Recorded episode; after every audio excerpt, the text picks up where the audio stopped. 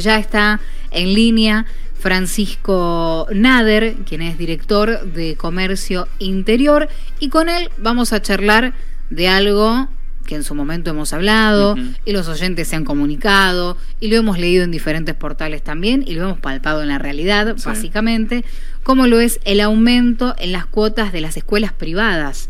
¿Qué pasó? Porque en algunos mm, en algunos establecimientos uno empezó a notar esa suba excesiva. Sí. Hubo oyentes que en enero ya le estaban cobrando, entonces ya hubo, quejas también en enero. exacto, exacto. Así que para poder tener más detalles al respecto es que le vamos a dar la bienvenida entonces a Francisco Nader. ¿Cómo va Francisco? Buen día. Hola, ¿qué tal? ¿Cómo están ustedes? Muy buen día. Muchísimas gracias con, por tener esta, esta conversación, estos minutitos al aire, para poder charlar sobre este tema que, como decía Carlitos, nosotros durante el verano ya venían algunos reclamos y quejas de los papás al respecto. Sí, sí, a ver, eh, el tema puntual del mes de enero, como, como comenta Carlos, me llama la atención. En febrero. Porque la realidad es que febrero, bueno, también. También febrero, ¿por qué? ¿Por qué les digo? Porque eh, las cuotas de los colegios privados se pagan de marzo a diciembre. O sea, cuando uno paga la matrícula, la famosa matrícula, está pagando los meses de enero y febrero que en realidad no se cobran. Claro. Entonces, que hayan venido, eh, digamos, colegios con, con pago de cuotas en el mes de febrero también es, digamos, llamativo, porque justamente para eso es el pago de la matrícula, que cada vez este, hay algunos colegios la hacen más financiada porque normalmente eran dos cuotas, eh, en algunos colegios en una sola, ahora hay colegios que la financian hasta en seis cuotas al tema de la matrícula, o sea, empiezan seis meses antes de, fin de año, eh, para que, bueno, eh, al ser un monto tan elevado, sea un, poco un poco más accesible. Pero la realidad es que los meses de enero y febrero no se paga cuota. No, quizá entonces era el pago de la matrícula, que puede ser que en verano hayan avisado, haya algún comunicado, ahí está, es eso. La gente, Probablemente porque sí, porque si cobraron cuota eh, eh, sería importante que hagan la denuncia, a eso va dirigido, digamos, el mensaje, porque no corresponde el pago de cuota. Bien, bien, bien, bien. Bueno, ¿y cómo, cómo se hace para poder llegar al valor de la cuota por mes? Digo, ¿de dónde sacan eh, los valores? Porque mucha gente sintió que es excesivo ya el aumento por mes. La realidad es que de eso la Dirección de Comercio no tiene absolutamente nada que ver en cuanto a, la fijación del monto de la cuota. Eso eh, quien autoriza es la Dirección de Gestión Privada del Ministerio de Educación, que eh, normalmente saca una resolución donde autoriza el incremento.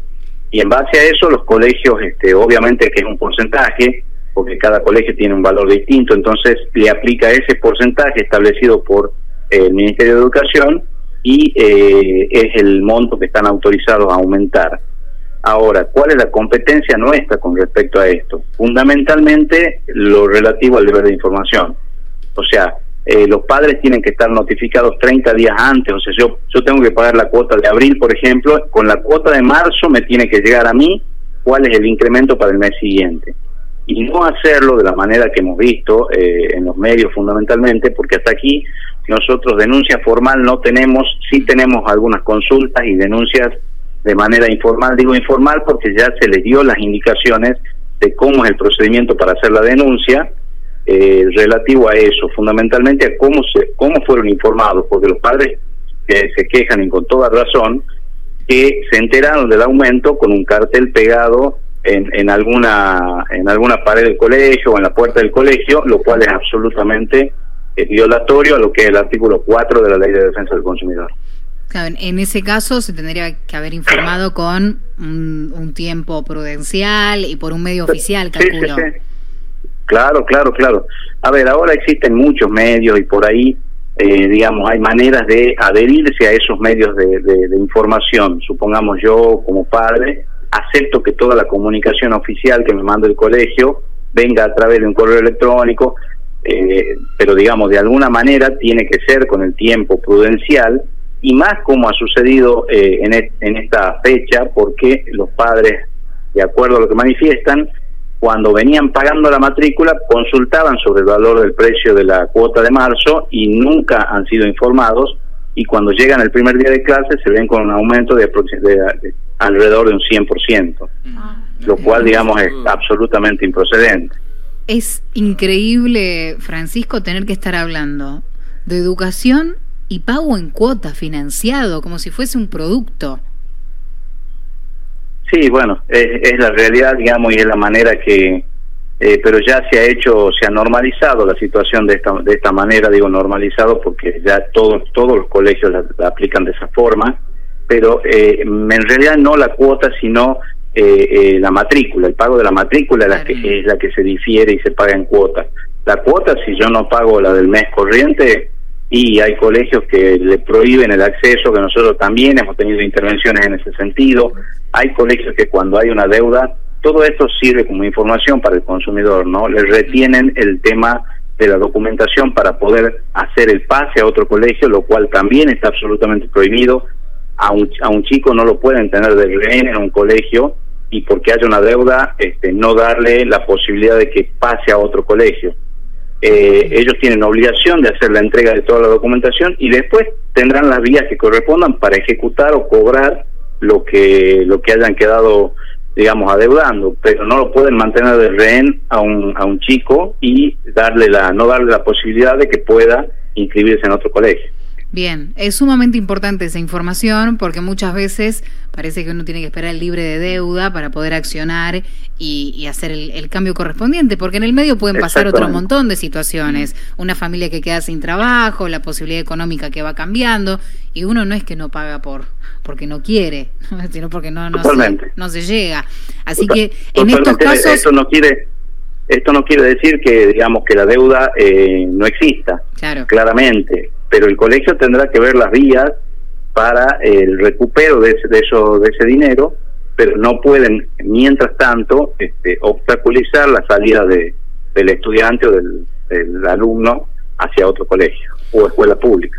muchos papás no saben qué hacer cuando suceden estas cosas, eh, no saben dónde reclamar, eh, hay vías de comunicación, hay lugares donde yo me puedo acercar como papá, que me estoy que siento que por, ahí se, se, pasaron con el porcentaje de aumento, ¿Dónde me puedo comunicar? Eh, la Dirección de Comercio. Estamos en 9 de julio 497, acá en, San Miguel de Tucumán, en la ciudad de Concepción. Estamos en el edificio de la Caja Popular, que está frente a la plaza principal de Concepción. En Famayllá, en el Consejo Deliberante. Y eh, por vía telefónica para hacer alguna consulta al 452-5080 o 81. Bien. Bien, bien, Perfecto, perfecto, para que estén estas vías de contacto, que los papás sepan que existe esta, esta opción y que mm. hay un montón de, así como hay obligaciones, hay derechos también. Sí, claro.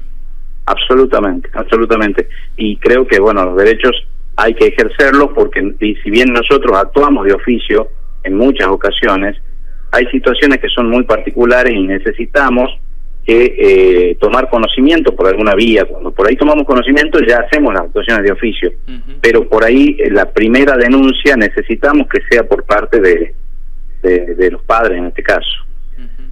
Bueno, eh, la verdad que vamos a estar atentos con, con, este, con esta información y con otros temas que seguramente lo volveremos a molestar. No, por favor, no molestan, contrario. Gracias. Buena jornada, gracias. Igualmente, hasta luego.